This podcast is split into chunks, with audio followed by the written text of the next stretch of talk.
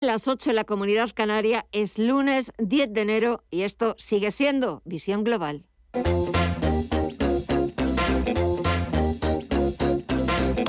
Esto es Visión Global con Gema González. Queda poquito más de una hora para que eche el cierre la principal bolsa del mundo, Wall Street, y los inversores han comenzado este nuevo año vendiendo tecnología por la subida que estamos viendo en la rentabilidad de los bonos. Una subida que se asocia a los planes que está poniendo en marcha, ya lo lleva haciendo desde 2021 la Reserva Federal estadounidense para contener la inflación. Planes que incluyen más subidas de tipos. En ese sentido, los futuros sobre los fondos federales otorgan ya una probabilidad cercana al 70% a que la Fed suba los tipos y lo haga en marzo. Por cierto, mañana martes, atentos a la comparecencia del presidente de Jerome Powell ante el Comité Bancario del Senado con motivo de su reelección como presidente de la Fed para otros cuatro años. En cualquier caso, este escenario de mercado está impulsando los sectores value, especialmente a la banca, aunque también a los sectores cíclicos en general. Y en cuanto a las referencias más destacadas de la semana, la principal, el dato de inflación en Estados Unidos, que conoceremos este miércoles. El consenso anticipa una tasa en el 7% y la subyacente del 5,4%. Niveles demasiado elevados que van a añadir todavía más presión al Banco Central estadounidense. Y en cuanto a empresas, lo más destacado de la semana es el comienzo de la temporada de resultados en Estados Unidos. JP Morgan, Wells Fargo y Citi publicarán sus cuentas este viernes. Por otra parte, Goldman Sachs ha incluido a Tesla entre sus acciones favoritas para este ejercicio y ha elevado el precio objetivo de la compañía hasta los 1.200 dólares. Enseguida le tomamos el pulso a Wall Street pero volvemos a recuperar nuestro horario de 8 a 10 de la noche, pero también nuestras tertulias aquí en Visión Global. Este lunes nos van a acompañar Juan Iranzo, Miguel Villarejo y Rafael Moreno. Con ellos analizaremos el comienzo de este nuevo año y qué nos va a deparar 2022. Pero antes, echamos un vistazo a las pantallas. Dow Jones Industriales baja un 0,67%, 35.000 990 puntos. El SP500 retrocede un 0,68% en los 4.645 puntos y continúa en números rojos el sector tecnológico, aunque las caídas se van moderando. El Nasdaq Composite ha llegado a retroceder algo más de un punto porcentual y ahora mismo está bajando un 0,8% en los 14.807 puntos.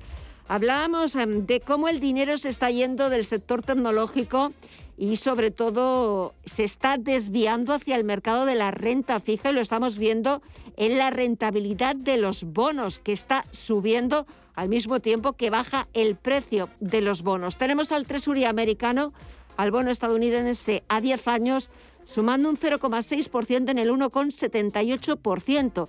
En algunos momentos de la sesión ha llegado a superar el 1,80%. Está subiendo la rentabilidad de la deuda y está subiendo también el índice VIX de volatilidad un 9,75% hasta los 20,59%. Y en el resto de bolsas latinoamericanas vamos a, echar también un vistazo para ver cómo se siguen comportando cuando queda menos de una hora para que cierren la sesión de este lunes. Empezamos en México. Allí el IPC retrocede un 0,56%.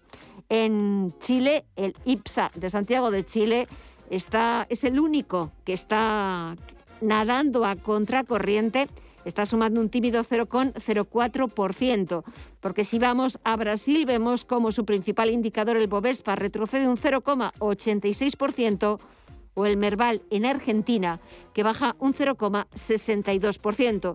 vamos a ver si hay cambios, hay algún movimiento en el resto de mercados, en el de divisas, materias primas Y en el de las criptomonedas, Estefanía, cuéntanos. Pues sin apenas cambios en materias primas y en divisas, el barril de Bren continúa bajando un 1,24% hasta los 80,74 dólares y el West Texas de referencia en Estados Unidos lo vemos también descendiendo casi un 1% hasta los 78,15 dólares. El oro continúa en positivo, es prácticamente no se ha movido en los 1.800 dólares la onza y en el mercado de las divisas ambos en negativo, tanto el euro como la libra. El euro lo vemos debilitarse frente al dólar en los 1,13 dólares y la libra, por su parte, eh, ya en los 1,35 dólares con muy tímidas bajadas. Pero si miramos al terreno de las criptomonedas, antes, hace una hora, hablábamos del Bitcoin bajando un 1%. Ahora mismo tiene una corrección del 3,27% en los 41.306 dólares, recordando que no logra salir de los mínimos de septiembre. Ethereum, por su parte, también continúa bajando un 5,5% hasta los 3.030 dólares y también Solana la vemos en negativo arrastrando una caída del 9% hasta los 132 dólares. Pues por lo que estamos viendo, por lo que hemos echado un vistazo rápidamente a lo que está sucediendo en los principales mercados y en los principales activos, se están imponiendo las ventas, se imponen los números rojos. Así van los mercados, así va la economía. Actualizamos toda la información. Titulares de las 9.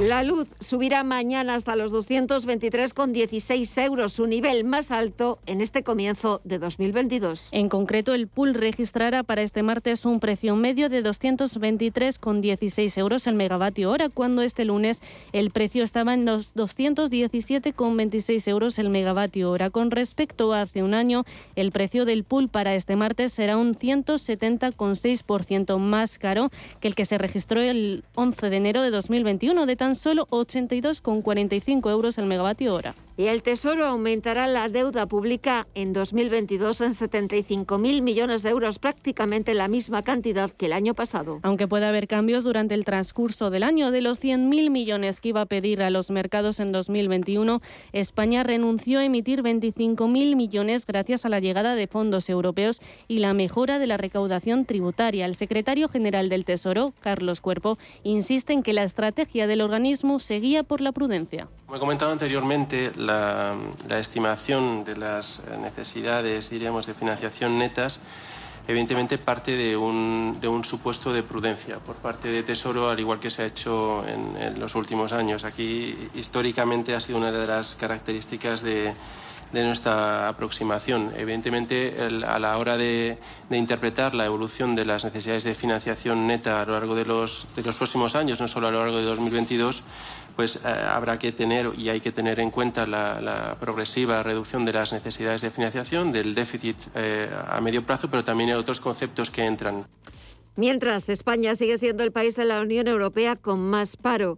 Según los datos que este lunes ha publicado Eurostat, la Oficina Comunitaria Estadística, el 14,1% en el que se cerró noviembre supera las cifras de cualquier otra economía europea. Y solo Grecia con un 13,4% se acerca al dato español, pero es que además, y a pesar del tirón que registró el empleo durante el año pasado, es el sexto mes consecutivo en el que España lidera el paro europeo. En términos absolutos, la economía española presentaba a 30 de noviembre 3,2 millones de parados, lo que también es la cifra más abultada de la Unión Europea y supone que España acumula acumula 3 de cada 10 parados de toda la eurozona. El Ejecutivo controlará los precios de los test de antígenos de coronavirus y en enero comprará 344.000 dosis de antivirales a Pfizer. Este año estamos viendo ya cómo las grandes farmacéuticas están aportando nuevos medicamentos para poder eh, prevenirse ante el, ante el virus del COVID. simplemente por, por darles un anuncio, eh, el Gobierno de España va eh, hacer una compra eh, de los antivirales eh, orales de COVID que ahora mismo está fabricando Pfizer y que precisamente reducen en un 88% la posibilidad de hospitalización de los enfermos por COVID más vulnerables. Además, el presidente Pedro Sánchez ha anunciado que su gabinete lleva semanas trabajando en un plan para tratar al COVID-19 como una enfermedad endémica, similar a la gripe. Sánchez también ha señalado que este mes de enero habrá un pico en los contagios por la alta transmisión de la variante Omicron y después empezará a bajar la curva. Y ya conocemos los datos de sanidad sobre la incidencia en España, que ya roza los 3.000 casos por 100.000 habitantes. La incidencia acumulada sigue al alza y sube 267 puntos, situándose concretamente en 2.989 con 47 casos por 100.000 habitantes en los últimos 14 días. El Ministerio de Sanidad ha notificado 292.394 nuevos contagios y ha sumado 202 fallecidos al recuento oficial desde el pasado viernes. Y la Unión Europea ha decidido permitir de nuevo los vuelos con el sur de África, interrumpidos desde el pasado 26 de noviembre por la aparición de la variante Omicron. Y la Agencia Europea del Medicamento ha empezado este lunes a estudiar la posibilidad de otorgar una licencia europea a la pastilla Paxlovid, desarrollada por Pfizer como tratamiento para pacientes mayores de 12 años con COVID-19 de leve a moderado.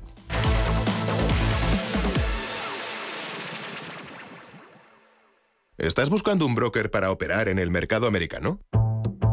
eBroker te ofrece futuros y opciones de CME Group, con tiempo real gratuito, garantías intradía y comisiones muy competitivas. ebroker.es. El broker español, especialista en derivados. Producto financiero que no es sencillo y puede ser difícil de comprender. El análisis del día con visión global.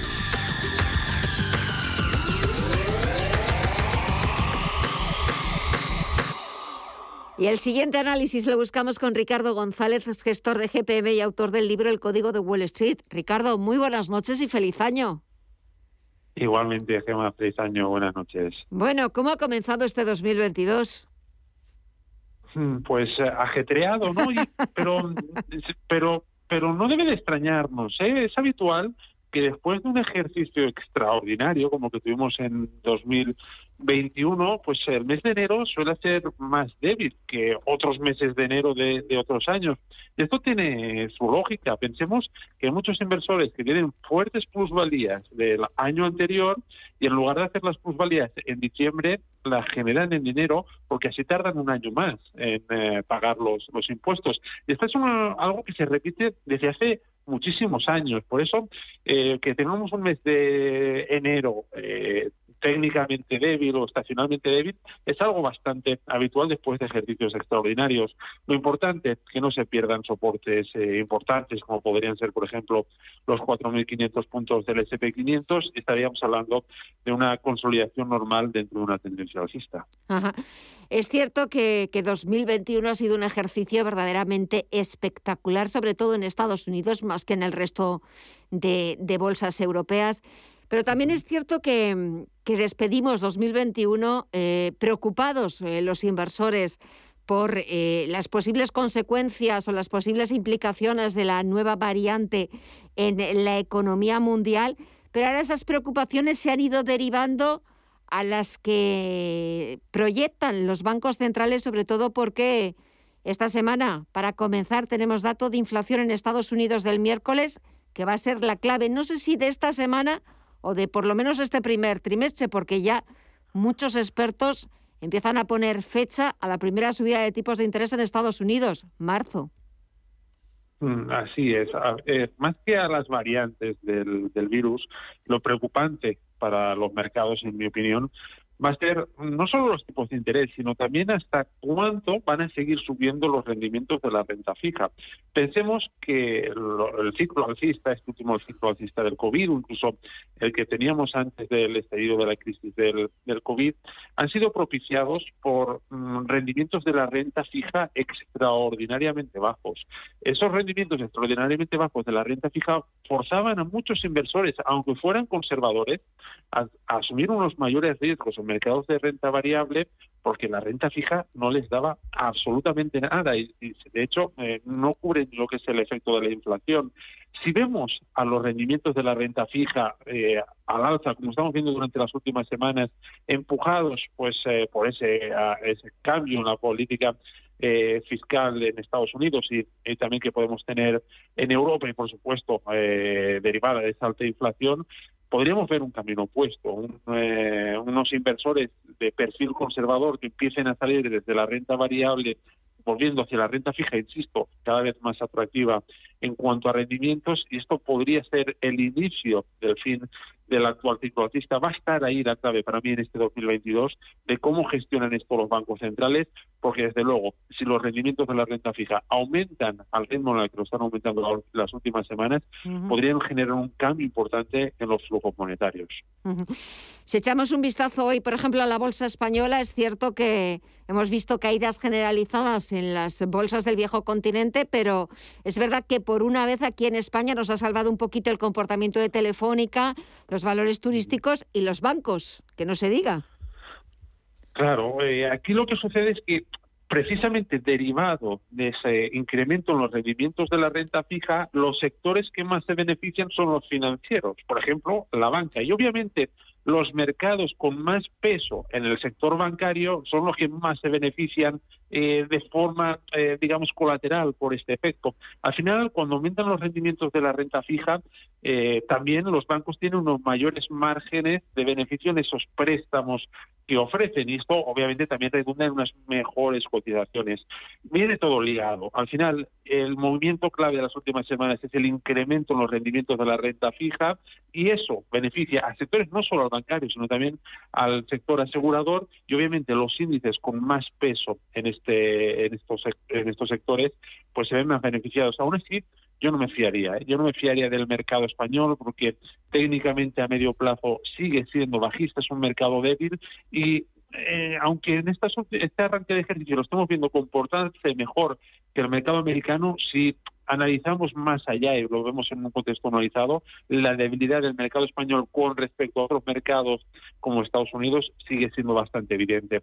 La tendencia en el mercado español ahora mismo es lateral y en los mercados laterales eh, nos hacen perder tiempo y también dinero si el contexto global es alcista, como lo ha venido siendo estos últimos meses. Para este comienzo de año, para este comienzo de 2022, ¿qué activos se están comportando bien y dónde habría que empezar a estar invertido? Venga. Oh, bueno, habría que estar o ya vendría, tendríamos que venir desde el año 2021, porque el cambio de ejercicio tampoco genera tantos cambios en, eh, digamos, en los, en los mercados. Venimos siguiendo muy de cerca el sector inmobiliario, el sector REIT. Es un sector que hemos insistido aquí ya en alguna ocasión, que funciona muy bien cuando hay presiones inflacionistas. También sectores ligados a las materias primas. Estamos viendo a las petroleras y también a las metalúrgicas pues eh, funcionar muy bien en los mercados más fuertes como son Estados Unidos. Hay que dejar de lado mercados débiles como en líneas generales es Europa y sobre todo los emergentes. Son muy débiles. Y por último, siguen funcionando bien eh, el sector de tecnológica hardware y estaríamos atentos ¿no? a esta rotación que está habiendo hacia el sector financiero, el sector bancario y el sector asegurador, porque si los rendimientos de la renta fija siguen en aumento, van a ser sectores que funcionarán bien. Pues esperemos que, que funcionen, lo iremos viendo en las próximas semanas, en los próximos meses, y lo haremos como siempre con la ayuda de los mejores expertos, de los mejores profesionales. Ricardo González, gestor de GPM y autor del libro El Código de Wall Street. Gracias por el análisis, que pases muy buena semana y hasta pronto. Un fuerte abrazo. Igualmente un abrazo, buenas noches.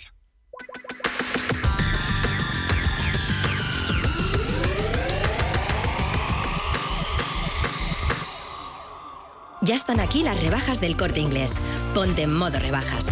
Con descuentos de hasta el 50% en moda mujer, hombre, infantil, accesorios, zapatería, deportes, hogar, belleza. Si estás modo descubre, en modo disfruta o en modo estrena, aprovecha las rebajas del corte inglés en tienda, web y app. Modo rebajas on. Visión global. Los mercados.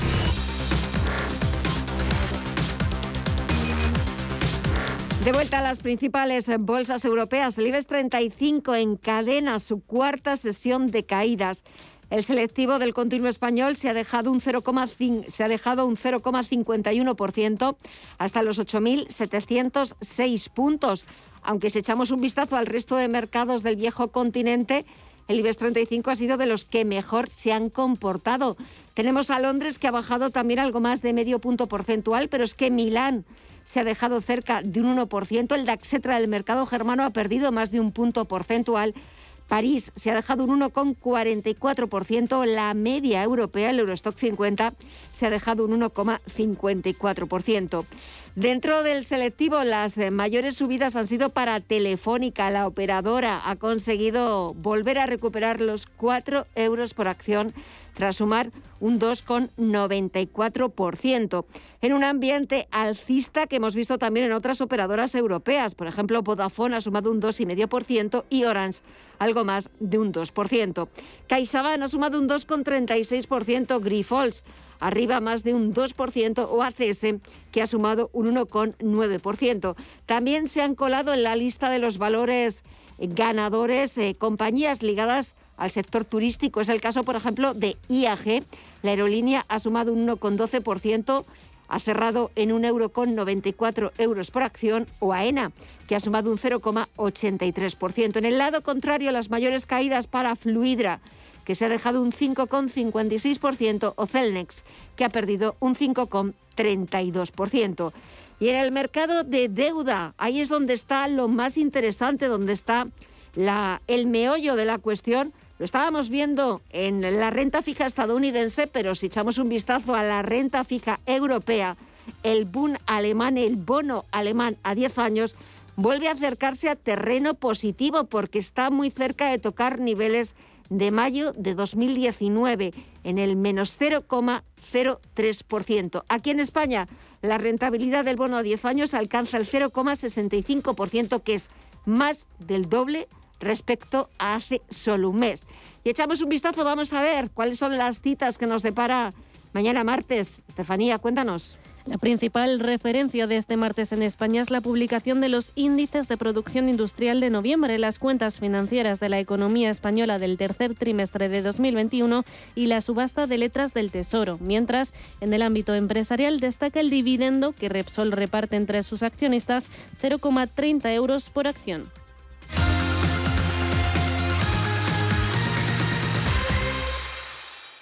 Que es un certificado de eficiencia energética. Con la nueva normativa, mi empresa tiene que hacerlo. ¿Cuáles son las acciones por no hacerlo? ¿Qué plazo tengo para ponerme al día? Si tienes dudas, pregunta. NES, especialistas en gestión y ahorro energético, te contesta a estas y otras cuestiones. NES.NES. Ya están aquí las rebajas del corte inglés. Ponte en modo rebajas, con todo al 50% en marcas como el corte inglés, Southern Cotton y Gloria Ortiz. Si estás en modo lo quiero todo o en modo esta es la mía, aprovecha las rebajas del corte inglés en tienda, web y app. Modo rebajas son. Escucha Salud para Todos en Radio Intereconomía presentado por Mirella Calderón y con la colaboración de Pedro Tormo. Consultas en directo llamando al 91 533 1851, de lunes a jueves de 10 a 10 y media de la noche. En Visión Global, las noticias empresariales. Relevo en la presidencia de BP España. La petrolera británica ha nombrado a Andrés Guevara de la Vega como nuevo presidente de su filial española. El nuevo presidente se ha mostrado tremendamente orgulloso de liderar y trabajar con un equipo que puede mirar al futuro con confianza y ha destacado el reto que supone la transición energética. Desde su nuevo puesto, Guevara de la Vega consolidará la estrategia de BP en España en torno a las renovables. Sustituirá a Carlos Barrasa, que anunció su salida de la petrolera después de 20 años para emprender una nueva etapa profesional. Virgin Media O2, la filial británica de Telefónica y Liberty Global han anunciado que no van a reintroducir las tarifas de roaming en Europa para sus clientes. Según explica la compañía, es la única de las cuatro grandes operadoras de telefonía móvil de Reino Unido que no volverá a cobrar estas tarifas. Tanto los clientes de O2 como los de Virgin Mobile mantendrán sus tarifas que incluyen el roaming en distintas zonas de Europa cuando viajen a esos destinos y podrán usar sus móviles para llamar o navegar por Internet como si estuvieran en Reino Unido. El futuro de la fábrica de Foreign Almusafes en Valencia no está ni mucho menos claro. La automovilística que se ha marcado como objetivo que en el año 2030 todas sus ventas en Europa sean vehículos eléctricos ha centrado hasta ahora su producción en otros países como Alemania y ha dejado para la planta valenciana que emplea a más de 6.000 personas la producción de algunos modelos híbridos. Hasta ahora no tiene ningún eléctrico puro y solo quedan dos modelos más por asignar de los que Ford planea fabricar hasta 2030. Y ha acordado iniciar la ejecución del aumento de capital social con cargo a beneficios o reservas adoptado por la Junta General Ordinaria de Accionistas del pasado 29 de abril para repartir su dividendo flexible de 0,049 euros brutos por acción, tal y como ha informado la compañía en un comunicado enviado a la Comisión Nacional del Mercado de Valores.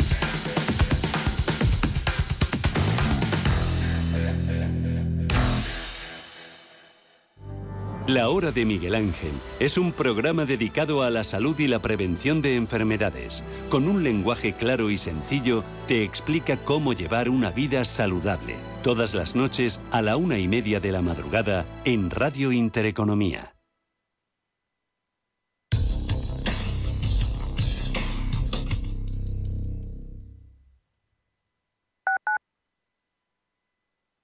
En Automatic nos encantan que las acciones sean seguras, sin riesgos. Mira hacia adelante. Invierte en el cuidado de tu cambio automático y rentabiliza con la experiencia del especialista en cambios automáticos. Apuesta por Automatic y obtén buenos resultados. No te la juegues. Automatic.es. Automatic. Reparación y mantenimiento del cambio automático.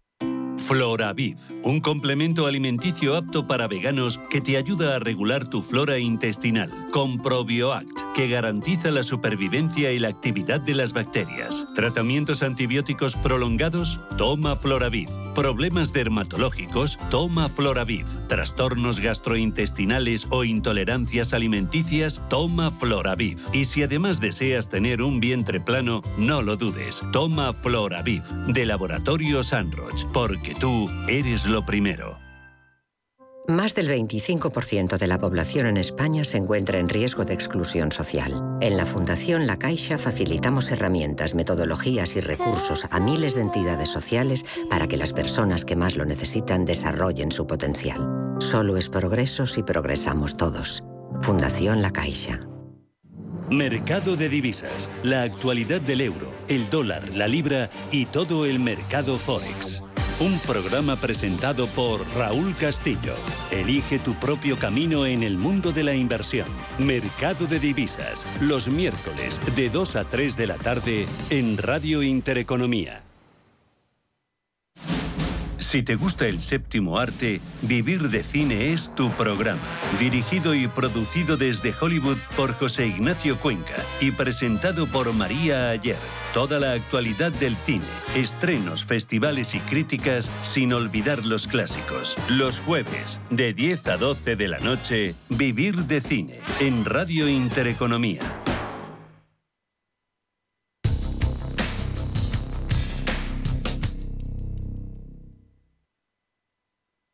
En Radio Intereconomía, Visión Global.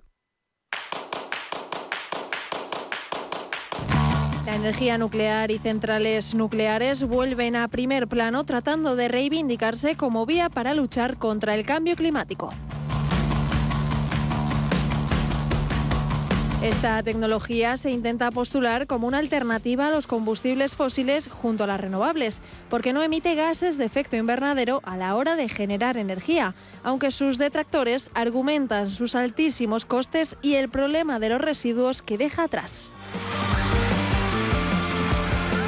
En Europa hay mucha controversia con este tema y ha salido a reducir en la cumbre del clima de Glasgow. Por su parte, Alemania tiene previsto cerrar sus seis centrales nucleares el próximo año. Italia ya cerró todas las suyas después del accidente de Chernóbil y Bélgica y Suiza han anunciado el fin de la energía nuclear antes de 2030.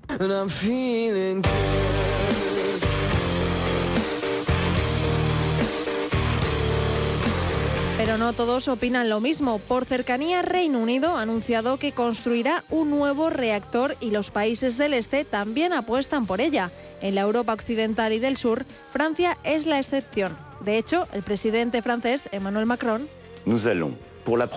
depuis Ha avisado que su país construirá nuevas centrales nucleares, argumentando que será beneficioso para la lucha contra el cambio climático y para controlar los costes de la electricidad, por lo que lucha por incluir a la nuclear en la taxonomía europea para impulsar su industrial nacional. Y es que Francia es el país más nuclear de Europa y el segundo del mundo. Cuenta con 56 reactores de fisión que generan el 70% de su electricidad y todo esto le sirve para presentar mejores números que sus vecinos en el frente de la contaminación. De hecho, un francés emite 4,5 toneladas de CO2 per cápita frente a los 5,3 de un español, un italiano o un británico o los 8,4 de un alemán. Y con esto comienzan a romperse tabúes según José Ignacio Gutiérrez Lasso, presidente de MG Valores y además están rompiendo una serie de tabúes. El bueno de Macron anunció la reanudación de construcción de centrales nucleares. Aquí todavía seguimos con la moratoria del 85, que parece que eso es sagrado. Vale, muy bien, pero países como Finlandia, que no es sospechoso de no ser un país verde, ha puesto hace poco eh, su cuarto reactor en funcionamiento y son muy pocos habitantes. Y China ha anunciado la construcción nada más ni nada menos de 150 centrales nucleares si queremos que deje el carbón.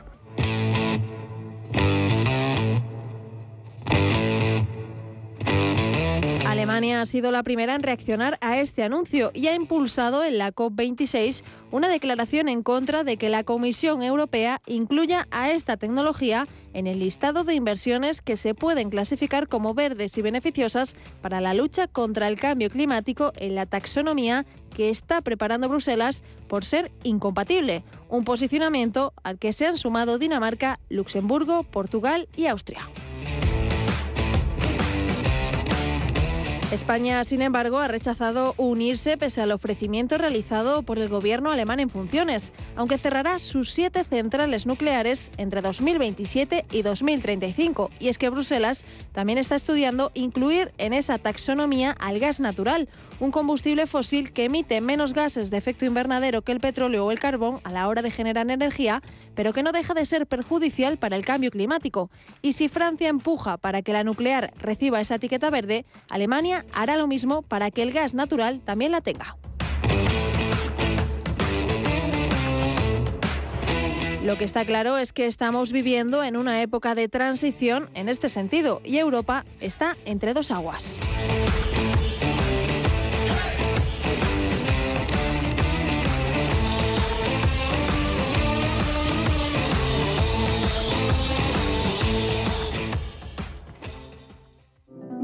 Érase una vez una tarjeta de crédito, la tarjeta revolving, que te prometía más cosas que el genio de la lámpara, pero pasó el tiempo y te diste cuenta de que aquello era un cuento. El genio se había quedado con tu dinero. ¿Quieres recuperarlo? Nosotros lo haremos por ti. Somos Durán y Durán Abogados y sabemos cómo hacerlo. Entra en durányduránabogados.com y que no te vengan con cuentos.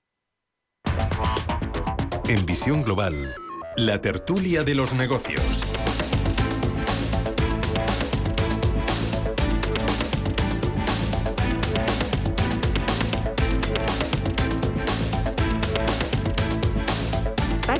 De 32 minutos de las 9 de la noche, una hora menos en la comunidad canaria. Comenzamos nuestra primera tertulia del nuevo año de 2022 y lo comenzamos a lo grande. Comienzo saludando a Miguel Villarejo, periodista económico. Miguel, muy buenas noches y feliz año. Muy buenas noches y feliz año, efectivamente, porque llevamos 15 días sin, sin, conectar, o sea, una eternidad. Una eternidad, ¿verdad? bueno, pero aquí estamos ya de vuelta después de las fiestas navideñas y de una versión algo más reducida de, de visión global, pero aquí estamos para analizar lo que haya que analizar y sobre todo para ver cómo se nos da este 2022. También doy la bienvenida a Juan Iranzo, catedrático de Economía Aplicada de la UNED. Juan, muy buenas noches y feliz año a ti también. Buenas noches, feliz año a, vosotros y desde luego a todos los oyentes y les deseo lo mejor a título personal porque en este momento desde el punto de vista de perspectivas económicas no puedo desear mucha felicidad, pero no solo digo yo, lo están diciendo todos los organismos internacionales, que somos el peor país de la OCDE. Sí, sí. el peor país de la OCDE, el peor país con más paro de toda la zona euro, solamente nos supera Grecia. La verdad es que los datos son bastante terribles. Y solo me falta por eh, saludar y dar la bienvenida a Rafael Moreno, que es CEO de la firma de consultoría de Values Corner. Rafa, muy buenas noches también y feliz año. ¿Qué tal? Buenas noches a todos, feliz año. ¿Cómo lo, cómo lo hemos comenzado? Bien, bien a nivel personal, como, como, como bien dice Juan, a nivel personal sin ningún tipo de problemas. Veremos a nivel económico y para el resto, para todos los españoles en general. Bueno, de momento tenemos eh, eh, así en perspectiva esa futura ley de vivienda que tal y como ha anunciado la ministra Raquel Sánchez se va a llevar al Consejo de Ministros el próximo 18 de enero. A ver, Miguel, empezamos por ahí.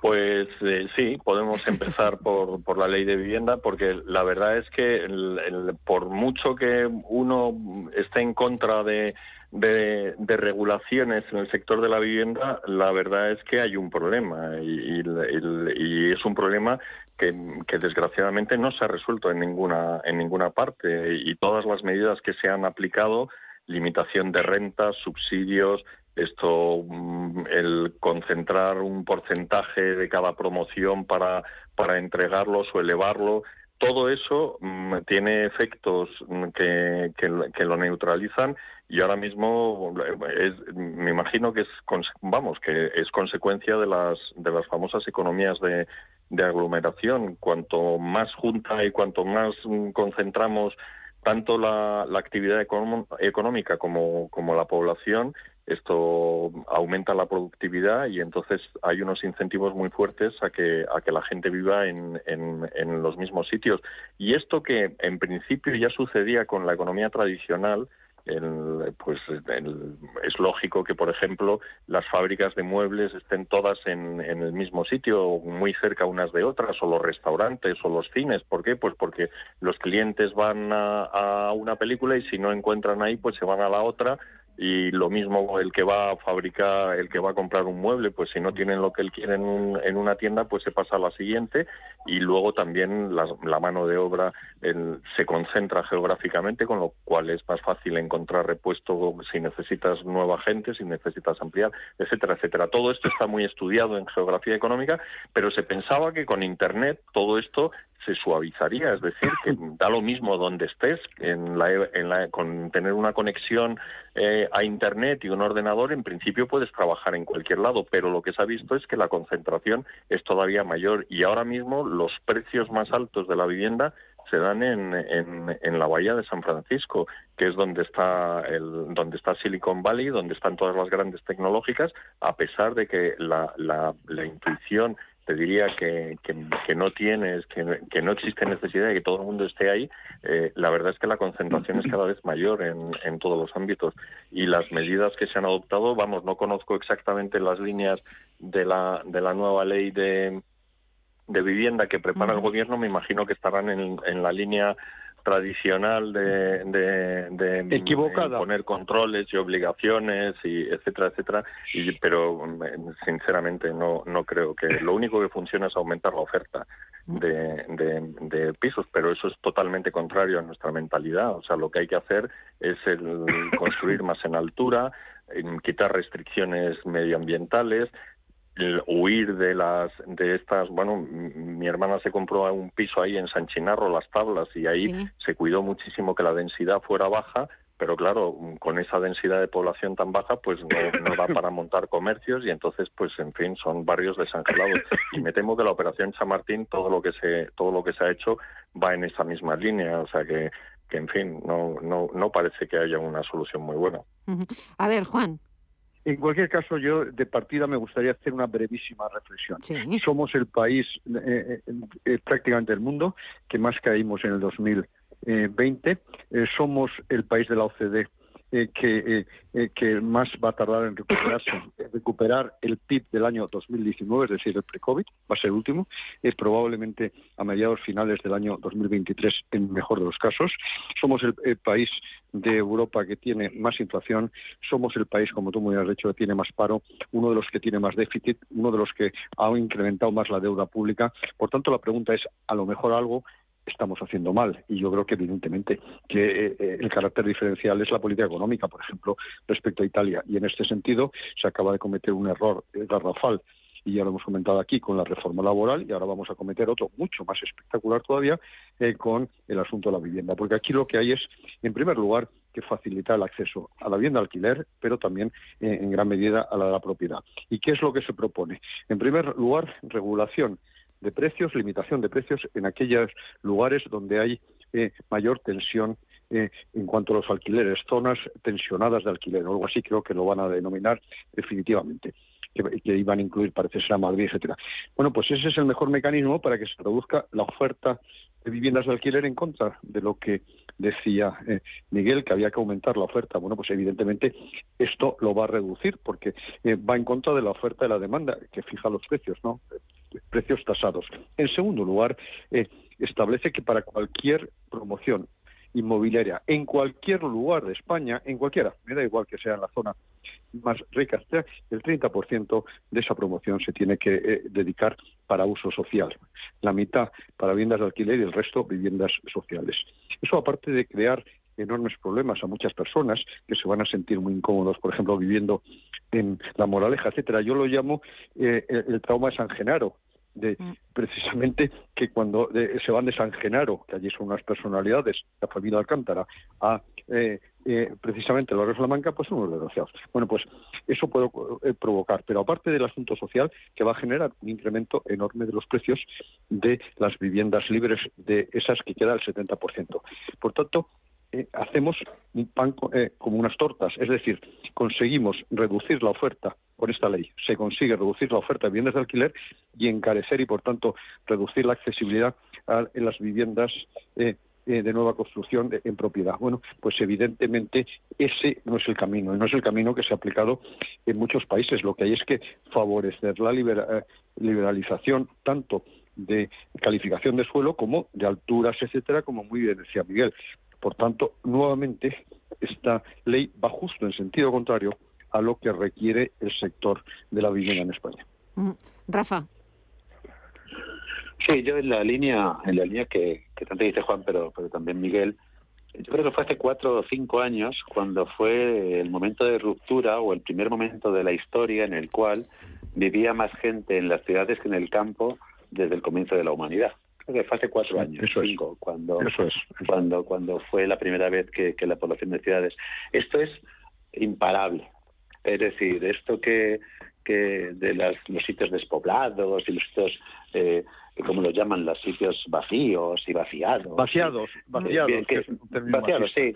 este, este, este, este romanticismo, este romanticismo que va en base a esto es, es erróneo. La gente quiere cultura, la gente quiere un cine, la gente quiere un comercio, la gente quiere un que al lado de sus casas haya todo un tema de servicios y todo el mundo queremos vivir así. Nadie quiere vivir en una zona rural donde de lunes a viernes pues se escuchen los pájaros, pero haya poco más que hacer y que apenas el sábado vengan un par de domingueros a comer. Y por mucho internet que haya, la gente quiere salir, relacionarse, porque el ser humano es un ser humano social. Y esto es imparable. Y como es imparable, pues hemos tenido la, parte negativa que en los últimos 50 años, pues la vivienda se ha convertido en las ciudades en un problema absolutamente monumental. Y no es en España, ocurre en todos los sitios. Y esto es así. Y es una realidad. Y antiguamente nuestros padres podían comprarse una casa, una hipoteca, 13, 15 años, y a lo mejor era el 30%, y ahora de su salario tienes que estar 30 y pagar el 40 o el 50, y ni aún así. Y ni aún así. Por lo tanto, es un enorme problema. Lo que no puede solucionarse este problema es con una ley llamada, mal llamada de vivienda, donde se ponen unos parchecitos que me recuerda lo que está pasando con la reforma laboral para intentar simplemente sobrevivir y hacer cuestiones que no van a ningún sitio. Este es un problema absolutamente estructural que habría que cogerlo con ahora sí expertos, no aquellos que nos contaron de la pandemia, y realmente como como Juan cuando nos contaba no cuando estaban verdad Juan en aquellos comités o, centros de estudio para temas fiscales o de años. Eso, es. un comité de este tipo que se dedica a pensar durante seis meses durante un año y que saque una estrategia de país para que esto se solucione en 15 20 25 años. Porque ahora no se va a solucionar. Y por lo tanto tiene que haber una estrategia real y estoy hablando por hablar porque yo sé que esto es imposible hacerlo Pero esto es lo que se debería hacer. Entonces te plantea una solución a 20, 25 años. Vamos a ir a Viena, que puede ser un modelo erróneo o no, pero en Viena, oye, pues casi el 50% vive de alquiler en alquileres de toda la vida que son de protección social. Y la gente está medianamente satisfecha. ¿Es adecuado? ¿No lo es? No lo sé. Pero oye, por lo visto, en Viena ha funcionado. Vemos Berlín, que no ha funcionado para nada el tema de poner techo a los alquileres y por lo tanto, pues estamos viendo la tergiversación y cómo se está tensionando Berlín gracias a lo que ahora quieren hacer aquí. Por lo tanto, no funciona. Entonces, a mí la ley de la vivienda me parece un bluff absoluto una vez más.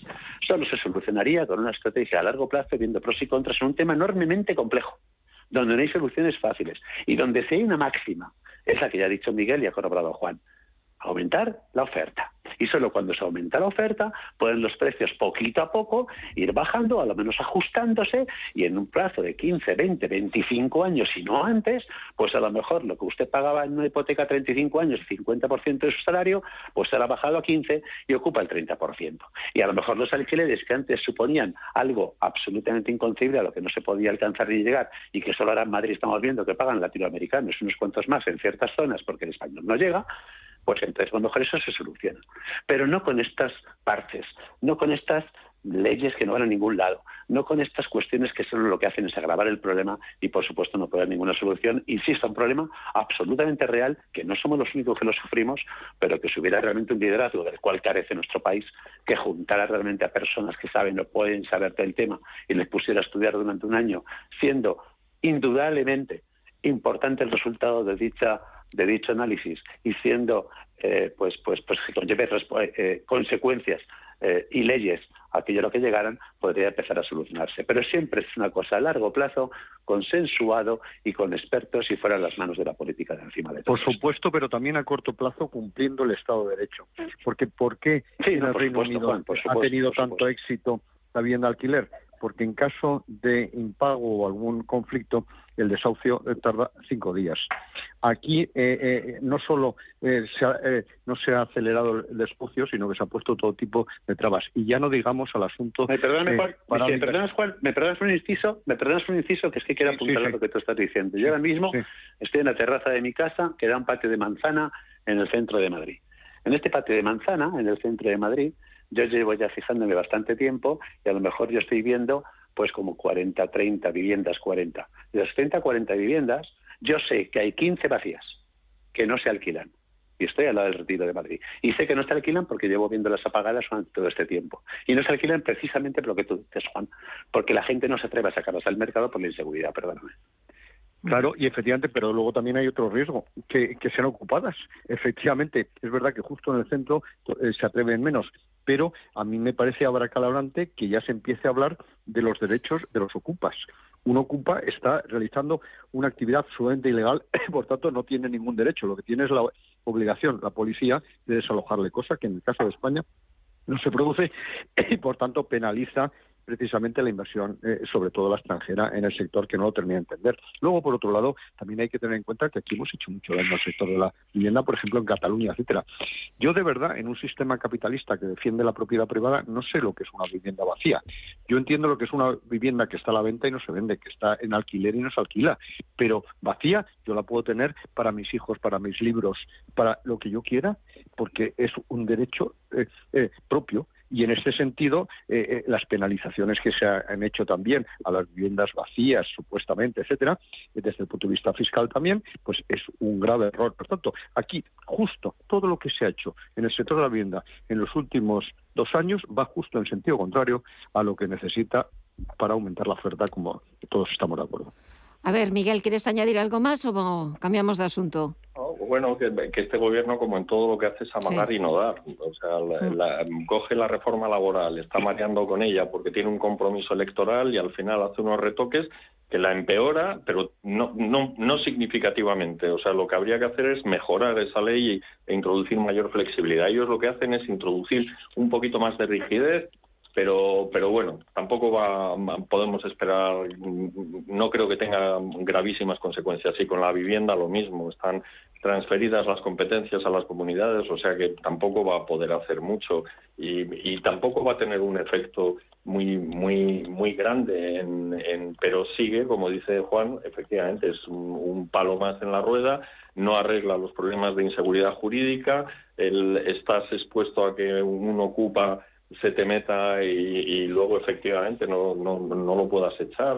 Esto o tardes muchísimo en, en, echarlo. En fin esto no hay no hay nada que, que induzca a los inversores a meter más dinero. Y el tratamiento que se da porque aquí se habla siempre de los fondos buitres y hay un montón de movimientos y en contra de que estos grandes fondos esto entren aquí y se queden con los con, con, la, con los activos inmobiliarios pero si no llegan a haber entrado Blackstone eh, esto los precios de la vivienda habrían, o sea, habría sido todavía más catastrófica la situación. Lo que hicieron fue poner un suelo a la, a la caída de la vivienda y reactivar ese mercado. Y a raíz de que ellos tomaran esos riesgos, pues ha empezado, ha vuelto a llegar el dinero al, al sector. Y, y, bueno, la manera de agradecérselo es llamarles especuladores, buitres y, y, en fin, y todo tipo de, de apelativos. Bueno, pues y, nada, y además lo que... Dime, dime, Juan. No, no, que además encima, aparte de estos inversores institucionales, mucha gente está pagando la residencia de, mayores, está complementando su pensión precisamente con una vivienda que tiene alquilada, que incluso es la propia. Por tanto, tú lo que tienes es que garantizar que cobre, garantizar que en caso de conflicto se desahucie. No todo lo contrario, porque en ese sentido además es absolutamente antisocial. Ya no solo los grandes fondos de inversión, que yo me niego evidentemente a llamarlos buitres, sino que muchos españoles tienen sus ahorros y depende su pensión y pagar incluso la residencia de mayores de ese alquiler. Señores, eh, eh, hablábamos de, una de las eh, primeras anotaciones en la agenda del gobierno de Pedro Sánchez, va a ser esa ley de vivienda que todavía está pendiente de ese informe del Consejo General del Poder Judicial, pero que la ministra ya ha dicho que se va a llevar al Consejo de Ministros del próximo martes, del día 18. Pero también hoy escuchaba a la líder de Ciudadanos decir que que van a ayudar al gobierno, que van a prestarle los votos de ciudadanos para eh, que la reforma laboral alcanzada entre sindicatos, patronal, entre los agentes sociales y el gobierno, eh, sufra lo menos posible en su tramitación en el Congreso, porque no sé lo que puede salir de ahí, Juan. Hombre, yo creo que lo que hay es que oponerse a, cualquier modificación en la dirección contraria. Eh, eh, eh, la COE en gran medida lo que ha hecho es lo que yo denomino rendición preventiva, es decir, ante los males mayores que podían venir, pues yo me rindo y, acuerdo un armisticio. Yo creo sinceramente que la reforma laboral va justo en sentido contrario a lo que necesita España para generar empleo. Y volvemos a hacer referencia a que España tiene la mayor tasa de paro junto con, eh, la griega de toda Europa y una de las más altas, eh, por supuesto, de los países de la OCDE, por no decir la más alta, junto con Grecia. De tal manera eh, que va justo en sentido contrario. Es verdad que podía haber sido peor, hombre, claro, podían haber estropeado muchísimo más, pero hay que tener en cuenta que separar la negociación colectiva eh, de lo que son los salarios a nivel sectorial, de lo que son el resto de las condiciones a nivel empresarial, en un momento de altísima inflación es peligrosísimo. En segundo lugar, eh, eh, volver a restaurar la autoactividad de los convenios es una barbaridad en un momento en que, afortunadamente, espero que la inflación empiece a bajar y, por tanto, a ver qué convenio se ajusta a la nueva realidad. En tercer lugar, acabar con los eh, eh, contratos de obra, eh, limitar muchísimo los temporales en una economía tan estacional. A mí me parece que es una barbaridad y, por tanto, yo creo sinceramente que Ciudadanos se equivocaría apoyando esta reforma. Rafa.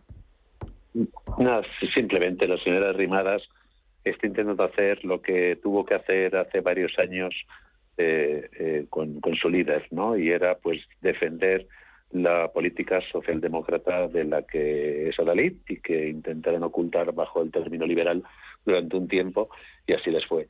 Entonces, bueno, es irrelevante lo que diga la señora Rimadas hoy en día, el partido está muerto y a nivel eh, político, pues la reforma pasará, la reforma se aprobará y la reforma irá adelante y, y el señor Sánchez en ningún caso va a decir, bueno, mira, pues me quita los de Bildu y cojo a los de Ciudadanos porque así limpio un poco mi imagen. Al señor, al señor Sánchez le da igual, le da absolutamente igual. Entonces, eh, no hay no habrá más más discusión ni habrá este movimiento de la señora Rimadas es absolutamente relevante. Miguel, ¿tú qué opinas? No, yo, yo pienso que, que, Casado está en una situación un poco complicada, porque por una parte mm, debería efectivamente eh, apoyar una reforma que la patronal ha firmado. No tiene, no tiene mucho sentido que, que, digamos, por, por mejorable que sea, que lo es, esto es lo más que se ha podido sacar y, y dinamitarla pues sería sería probablemente un error y, políticamente, pero por otro lado, si el Partido Popular accede a, hacerle el juego a, Sánchez, pues probablemente Vox lo machaque y le quite votos por, por la derecha. Así que el Casado tácticamente mm, va a hacer lo que tiene que hacer, pero bueno, para ahí está, para eso está ahí. Yo creo que es consciente de que está Ciudadanos para salvarle los, los, los muebles y, y, la reforma, como dice Rafa, saldrá adelante sin, en fin, como dice también Juan, pues se ha minimizado daños y se ha hecho lo que se ha podido. Hay que decir que el escenario de partida era la, la absoluta intención de derogarlo y de, y de volver otra vez a, no sé dónde. Me imagino que al, al, al fuero de, del trabajo de la época de Franco, que es donde donde los sindicatos se sentían más cómodos, donde el, el despido era prácticamente un delito y, y, no, había que garantizar los puestos a costa de las empresas. Bueno, esto es, esto es un disparate, esto es un disparate y en gran medida es obsesión por levantar un muro que impida esto flexibilizar el despido la salida de los de los empleadores de los empleados con contrato fijo es lo que hace que, que por la parte de abajo haya muchísima temporalidad que perjudica a los más jóvenes. Y esa absoluta y total eh, dualidad de nuestro mercado laboral es, es muy ineficiente esto no, no incentiva la formación, no incentiva, no permite que los, em, que los jóvenes tengan una estabilidad laboral que es la que necesitan también para comprar pisos. Entonces, es, es la pescadilla que se mueve, la cola. Pero Europa, cuando Europa nos dice que tenemos que hacer grandes reformas, está pensando en eso. Tenemos un sistema muy disfuncional con unas instituciones que funcionan muy mal y mientras funcionen mal, pues tendremos las tasas de paro que, tenemos y tendremos los problemas de vivienda y tendremos la, proporción de jóvenes viviendo con sus padres más alta de, de la OCDE, en fin, todo tipo de disfuncionalidades. A ver, Juan, que querías añadir algo. Eh, no, hombre, que es que eh, esta reforma yo solo veo que, consigue tres objetivos. En primer lugar, reducir la creación de empleo, porque dice, no, eh, sacrificamos creación de empleo para que sea más estable, no es verdad. En segundo lugar, entorpece el funcionamiento de las empresas enormemente, sobre todo la subcontratación. Y en tercer lugar, favorece la economía sumergida. Por tanto, no lo puedo entender por ningún sitio. Eh, la, única, la única opción es efectivamente que los sindicatos están mm, velando por los intereses de sus afiliados, por, el, y, del sindicato, y, del propio sindicato. Claro, y del propio sindicato. Claro.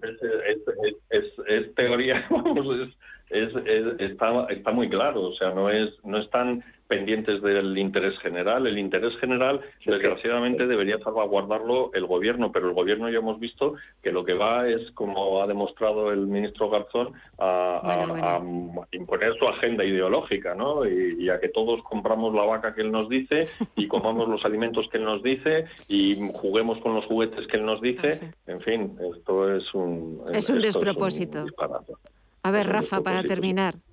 No, no, no, no, no, simplemente no apunte, que es que los sindicatos jamás han caracterizado en toda su historia por crear empleo, sino por defender el empleo que, que existe y defender a sus afiliados. Por lo tanto, no hay más. O sea, cuando tú no tienes en tu objetivo la creación de empleo, pues no te esmeras ni tienes la más mínima voluntad en poner medidas o en discutir políticas que sean para la generación de empleo, sino simplemente pues para que tus afiliados, pues, pues vean que se les sube el sueldo, que se les garantiza el trabajo más tiempo, que no se les puede despedir, que se ponen trabas a su movilidad, pues todo lo que conlleva pues el garantizar esas, esos pequeños eh, espacios de poder eh, y eso se caracteriza siempre el sindicato, por lo tanto, pues es normal que todo esto pues no apoye en absoluto la creación de empleo. Lo han hecho siempre, a veces más de forma más seria, ¿eh? a veces de forma más seria y de forma más más involucrada, porque la verdad es que la diferencia de los sindicatos de hoy en día con los de antaño también ahí es importante, también es importante.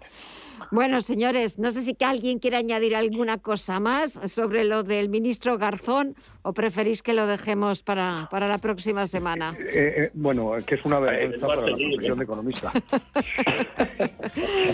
pero, lo que dice, un apunte solo. Venga, Rafa, rápido. Lo que dice, lo que dice el ministro Garzón, metiendo la pata por lo que habla siempre, no es otra cosa que lo que piensan todos los demás. No nos olvidemos. Y que lo de la famosa ganadería intensiva y este tipo de cosas, oye, que vean la chapita que llevan de 2030 al señor Sánchez, ah. que defiende lo mismo. Entonces, no nos equivoquemos, las formas son unas cosas, pero el fondo lo comparten todos. ¿eh? Señores, el fondo, hablaremos del fondo la próxima semana porque lo que me quedo es sin tiempo.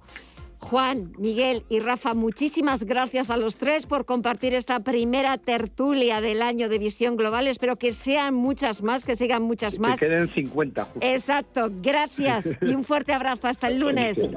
Igualmente. Chao. Y a ustedes también, muchísimas gracias por seguir con nosotros en nuestro nuevo año, en este 2022.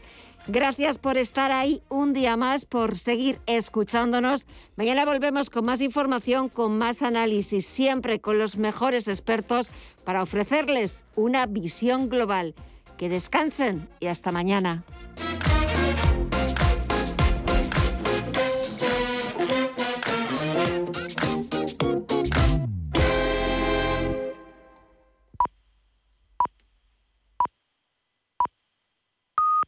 Son las 10 de la noche, las 9 en